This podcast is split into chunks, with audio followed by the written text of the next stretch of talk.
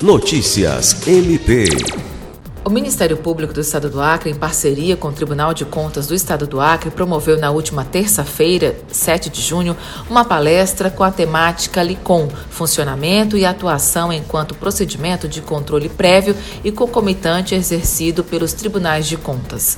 Lincoln é um sistema de licitações e contratos adotado pelo Tribunal de Contas do Estado do Acre que permite o gerenciamento das licitações de forma mais completa e otimizada. A abertura do evento trans transmitida pelo canal oficial do Ministério Público no YouTube, foi feita pelo Procurador-Geral de Justiça, Danilo Lovisaro do Nascimento, que agradeceu ao Tribunal de Contas pela parceria sobre um tema tão relevante para a administração pública. A palestra foi ministrada pelos auditores do Tribunal de Contas do Estado do Acre, os economistas Maria Letícia da Silva Lima e Israel Lima Mendes.